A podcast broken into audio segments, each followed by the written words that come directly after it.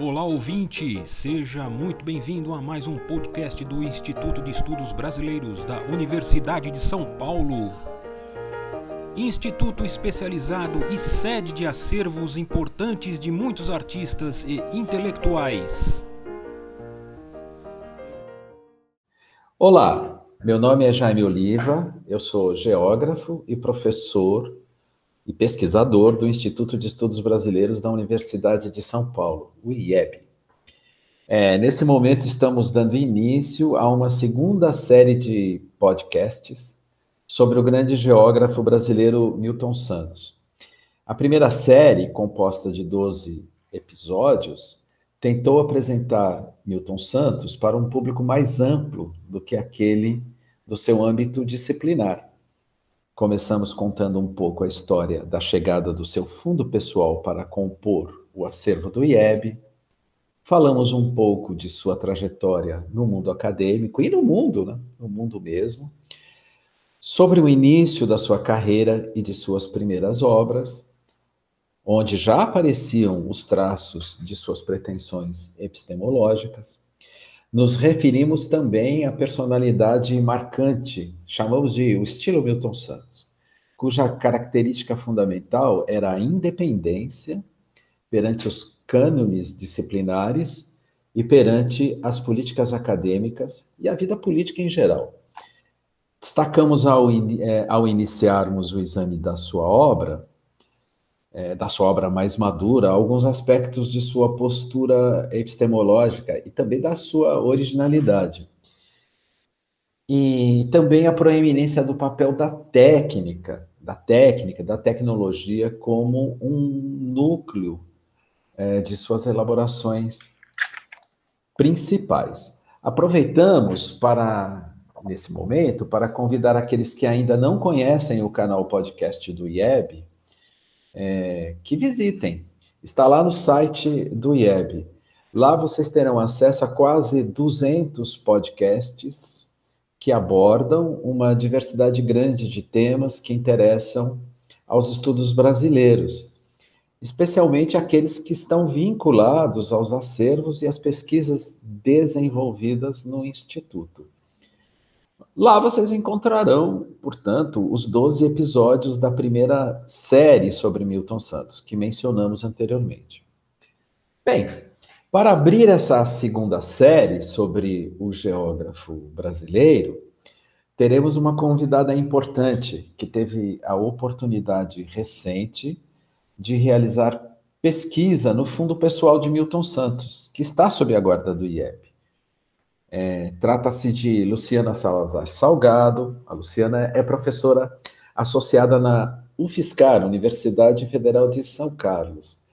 Luciana é linguista e, entre outras coisas, ela é coordenadora do LABEP, Laboratório de Escritas Profissionais e Processos de Edição, e lidera um grupo, o grupo de pesquisa Comunica, Inscrições Linguísticas na Comunicação.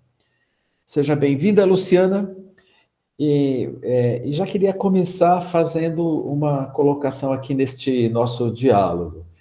Luciana, você é linguista e nossos ouvintes poderiam estranhar que uma pessoa com sua formação, e também pelo tipo de atividades que você realiza, está muito deslocada da sua área ao pesquisar aspectos da obra de Milton Santos.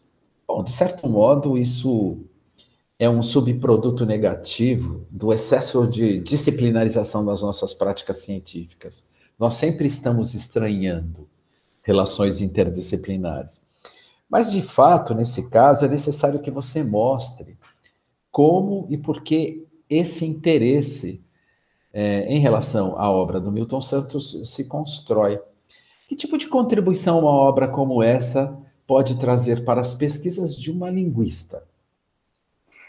Bom, Jaime, primeiro, que bom de, é bom demais estar aqui abrindo a segunda temporada, né? Essa, essa ideia das temporadas é boa, muito boa. E, e a questão que você põe de fundo, uh, talvez eu devesse começar respondendo. Eu acho que de partida tem a ver com o fato de fazer parte, eu fazer parte como pesquisadora de um de um certo pedaço da pesquisa que nem se imagina sem a interdisciplinaridade, né? sem os deslocamentos de que você falava, sem atender uh, nas práticas de pesquisa mesmo a, a, esses estranhamentos que os próprios objetos de pesquisa nos põem, né? Então é uma atitude diante do, do, dos objetos que a gente vai estudar, eles põem problemas. E, e eu vou começar de trás para frente. Uh, eu sou uma linguista que estuda objetos editoriais. Então, como é que esses, como é que um texto original de um autor vira um livro, por exemplo, né? Para pegar um caso prototípico. Acontece uma quantidade enorme de coisas nesse processo. E, e a própria ideia de estudar processos é relativamente recente, né? Uh, nas humanidades. A gente, a gente desenvolveu, uh, não só na linguística, mas poderosas ferramentas e explicações e tal sobre os produtos, né? Sobre os livros eles próprios, se a gente quiser, sobre os fenômenos acabados e descritíveis, mas essa reflexão sobre o que faz chegar ali a esses produtos, né, ela é um bocado mais recente. E no caso dos objetos editoriais, implica abrir uma certa caixa preta que vai mexer com temas tabu do tipo autoria, né? O que é um autor? Que nome é aquele que figura como autoridade, né, autorizado a dizer o que diz, etc. Então, assim, desse lugar é que eu sou linguista, né? E eu, inclusive, fui para linguística a partir de uma formação que já era ela interdisciplinar, já, já, já era cheia de trânsitos. E isso explica o meu encontro com Milton Santos, que se deu lá atrás, no finzinho dos anos 80.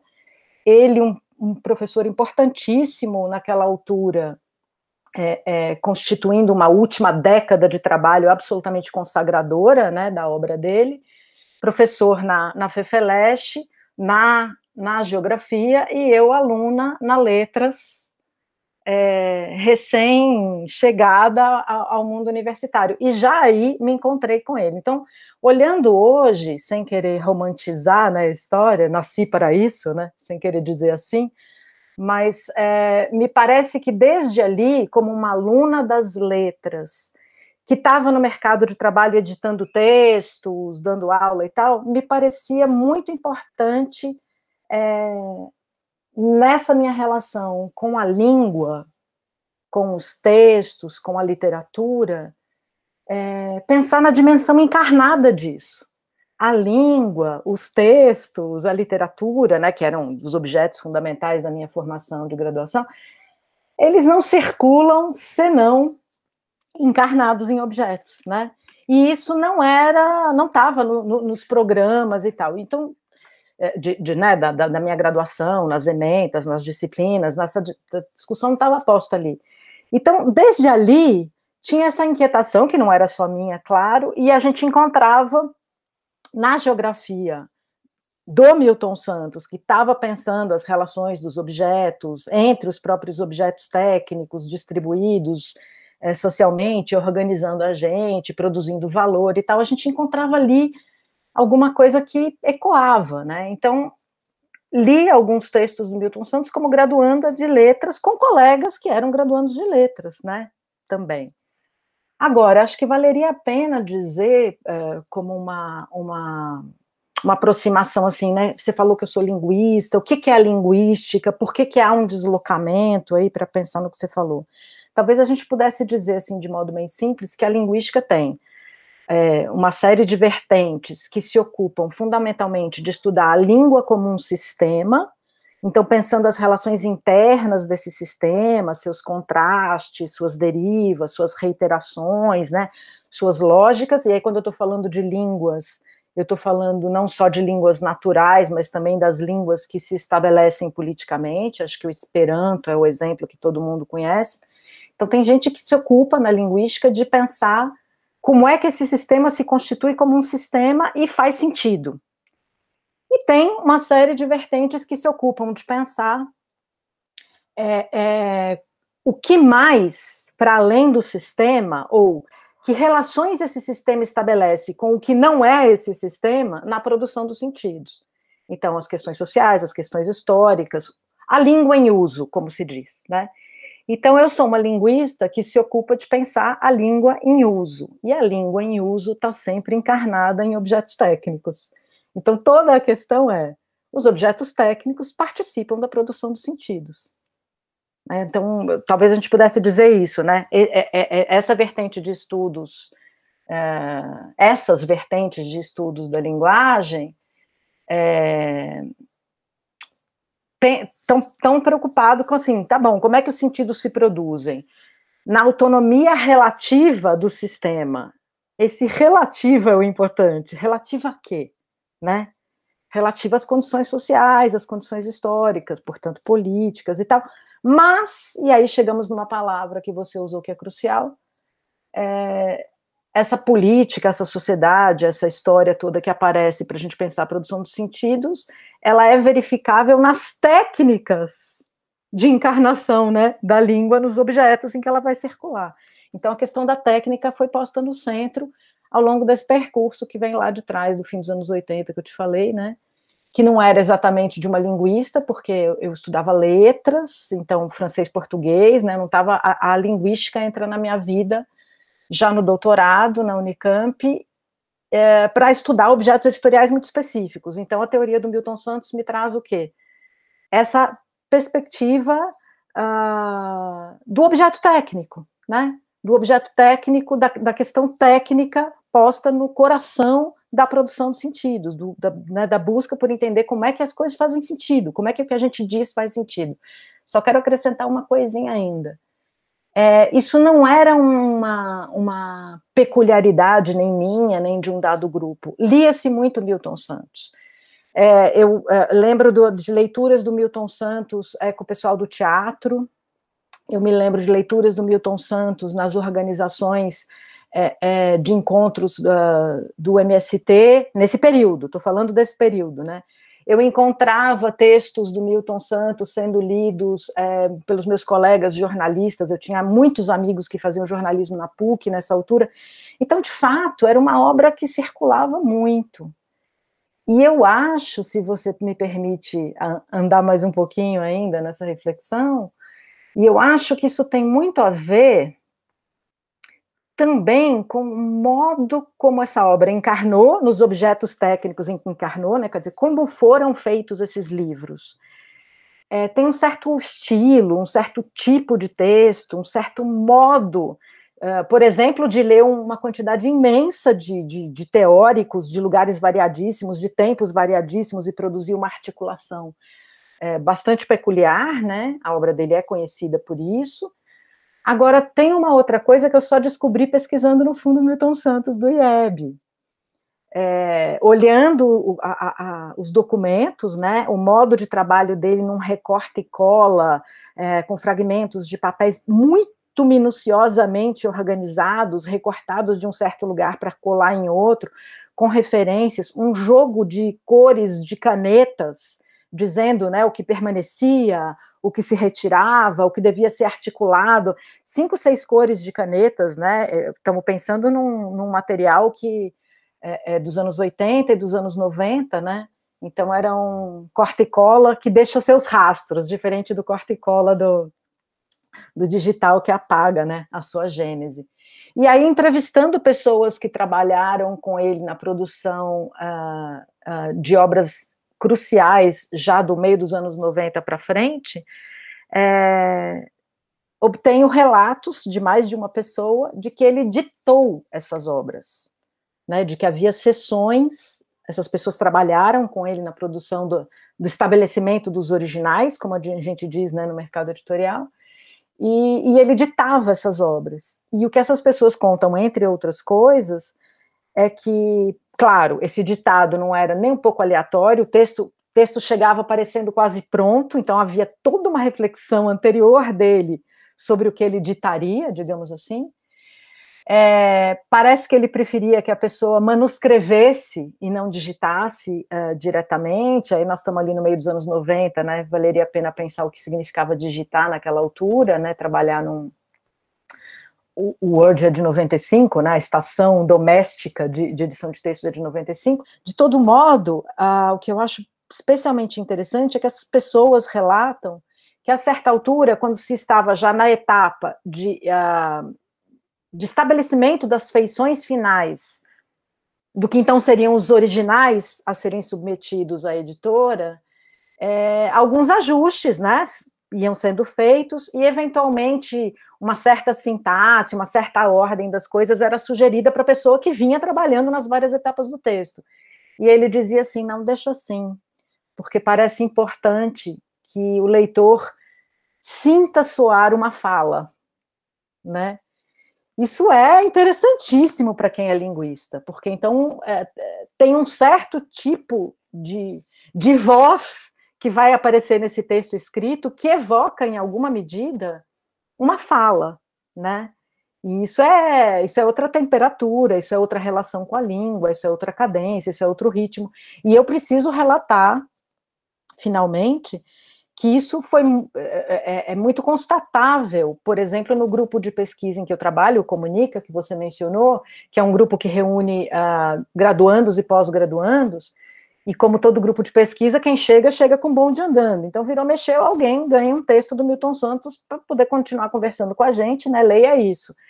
E não é infrequente que o relato desses alunos, e aí eu incluo os alunos de graduação, porque me parece particularmente interessante pensar em alunos que não têm exatamente uma super experiência com leituras acadêmicas e tal, eles vêm dizer assim, nossa, foi gostoso ler, mas é um texto tão complexo, mas eu entendi, ah, mas eu me senti próximo da voz que falava, ah, é, é, parecia alguém contando uma coisa, né, então é, é interessante como é verificável, né, é, esse projeto linguístico para o próprio texto. Então, Milton Santos, ele, é, do ponto de vista teórico, ele permite uh, pensar é, isso, a técnica na, no coração da produção de sentidos. Mas me parece que ele também é um autor muito sedutor, porque se ocupou de pensar o seu modo de mobilizar a língua nos textos que nos legou, né? Acho que tem esse elemento também. Poxa, que interessante, é, Luciana.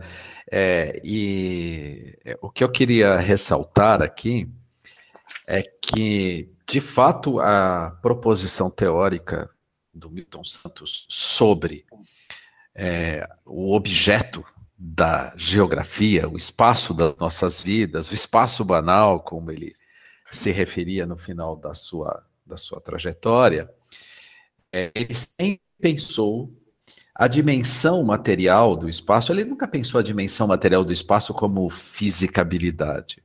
Mas ele sempre pensou a dimensão material, e essa é a originalidade é, da sua geografia, da sua proposição, como algo ou um conjunto que se encarnava no conjunto das relações sociais. As relações sociais, elas não são independentes do espaço das nossas vidas. Elas estão encarnadas, palavra que você usou, mas elas são dependentes. É, as relações sociais, inclusive, produzem as condições materiais das próprias relações sociais. E o que você está acrescentando de uma maneira é, interessantíssima, o que demonstra a riqueza é, da, das relações interdisciplinares, ou quem sabe até transdisciplinares, é que não só as condições materiais, e para Milton Santos, condições materiais contemporâneas têm como sua, o seu apogeu a técnica, a tecnologia, estas condições materiais são produtoras de sentidos nas relações sociais. De sentidos. Não apenas promovem as relações sociais do ponto de vista mecânico, não. Elas também estão interferindo no sentido que essas relações produzem ou que estão presentes nestas relações. Me parece aí uma convergência que estava dada, mas que a nossa disciplinarização excessiva não enxergava. E, mas temos você para mostrar é, a pertinência é, desse trânsito, desse, desse trabalho, é, e, e, mostrar a potência de uma obra como a desse geógrafo e a obra de todos é, todas as obras relevantes, como elas, em trânsito, adquirem nova potência. Mas, é, ô Luciana, para os limites de tempo do nosso podcast, ficamos por aqui. É, mas, é, diante de tudo que você disse, é necessário que façamos é, uma continuidade da nossa conversa. Então, para quem está nos ouvindo, até o próximo episódio. Bora lá. Este podcast do Instituto de Estudos Brasileiros chega ao final. Esperamos que tenham gostado e em breve retornaremos com um novo assunto para você.